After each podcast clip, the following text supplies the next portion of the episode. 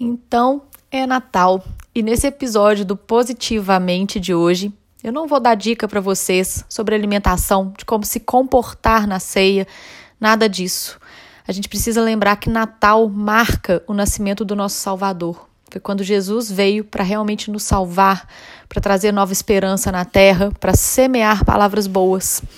E justamente por isso, hoje eu vou falar um pouco com vocês sobre esse papel dele. Não vou falar do dia que ele nasceu, porque isso aí todo mundo já conhece. Vou falar sobre uma parábola que está no livro de Mateus 13. É a parábola do semeador.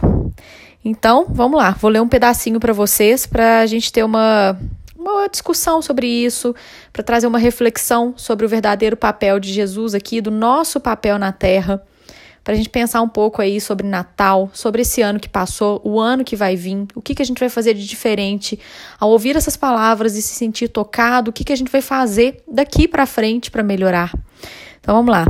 Naquele mesmo dia, saindo Jesus de casa, assentou-se à beira-mar. E grandes multidões se reuniram perto dele, de modo que entrou num barco e se assentou, e toda a multidão estava em pé na praia. E de muitas coisas lhes falou por parábolas, e dizia: Eis que o semeador saiu a semear. Jesus falou por parábolas porque ele era muito perseguido, então só para quem realmente entendesse. E isso que é a grande sacada, é só para quem entende. Quando ele diz que eis que o semeador saiu a semear, o semeador é Jesus. Quando você aceita ele, quando você entende do que, que ele está falando, entende desses propósitos que estão aqui na Bíblia, dessas mensagens todas que estão aqui, você passa a prosperar, você passa a viver melhor, você passa a ter mais paz, você passa a render frutos bons no seu trabalho, nos seus relacionamentos.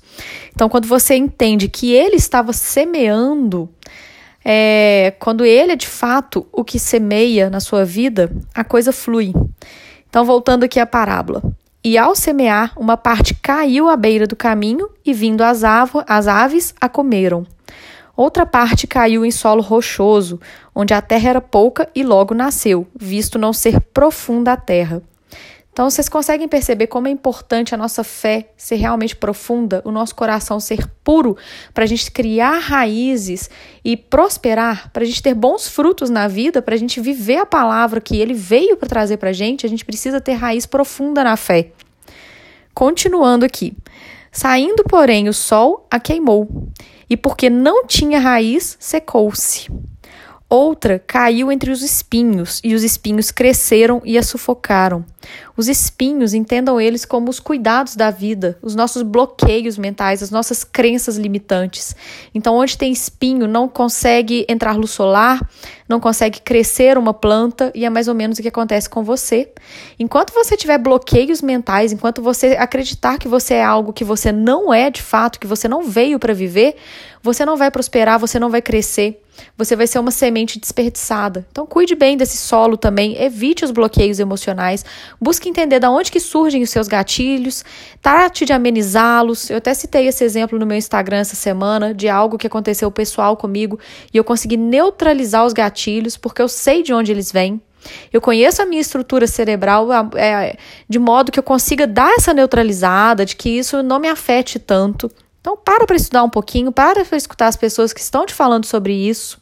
Isso também faz parte.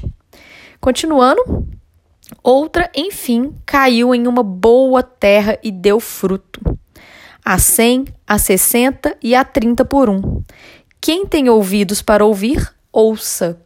Então a única coisa que Cristo quer é que a gente ouça a palavra dele, que a gente aceite, que a gente tenha um solo fértil para receber a semente que ele está semeando. Quando ele nasceu, o propósito dele foi esse. Cristo veio para isso, para nos salvar, para nos trazer prosperidade e bons frutos. Mas a gente precisa cuidar do nosso solo para que isso aconteça.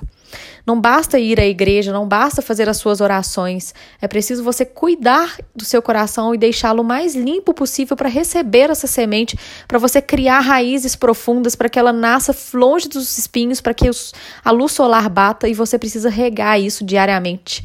Então, quando diz ali no Pai Nosso, o pão nosso de cada dia, é isso. O pão nada mais é do que Jesus Cristo.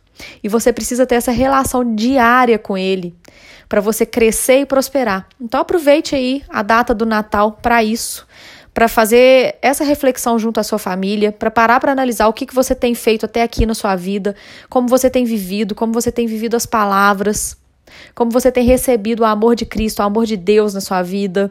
Aproveita essa data que marca o nascimento dele, que veio para realmente nos salvar de tudo, para criar o perdão, para fazer a gente prosperar, para fazer a gente crescer.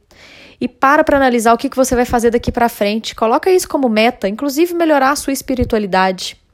Então, Natal é para isso, para trazer esse tipo de reflexão. Quem você tem sido? Como você tem é, cuidado do seu solo para entrar essa semente? Como você tem semeado na vida de outras pessoas? Como você tem tocado outros corações? Espero que essa mensagem entre no coração de você e que transforme o seu dia, que vire luz, que te ajude a refletir que te faça perceber que existe coisas boas aí dentro de você que precisam ser transbordadas para tocar a vida de outras pessoas, porque pessoas precisam de pessoas, pessoas precisam de mensagens. Com carinho, Carol.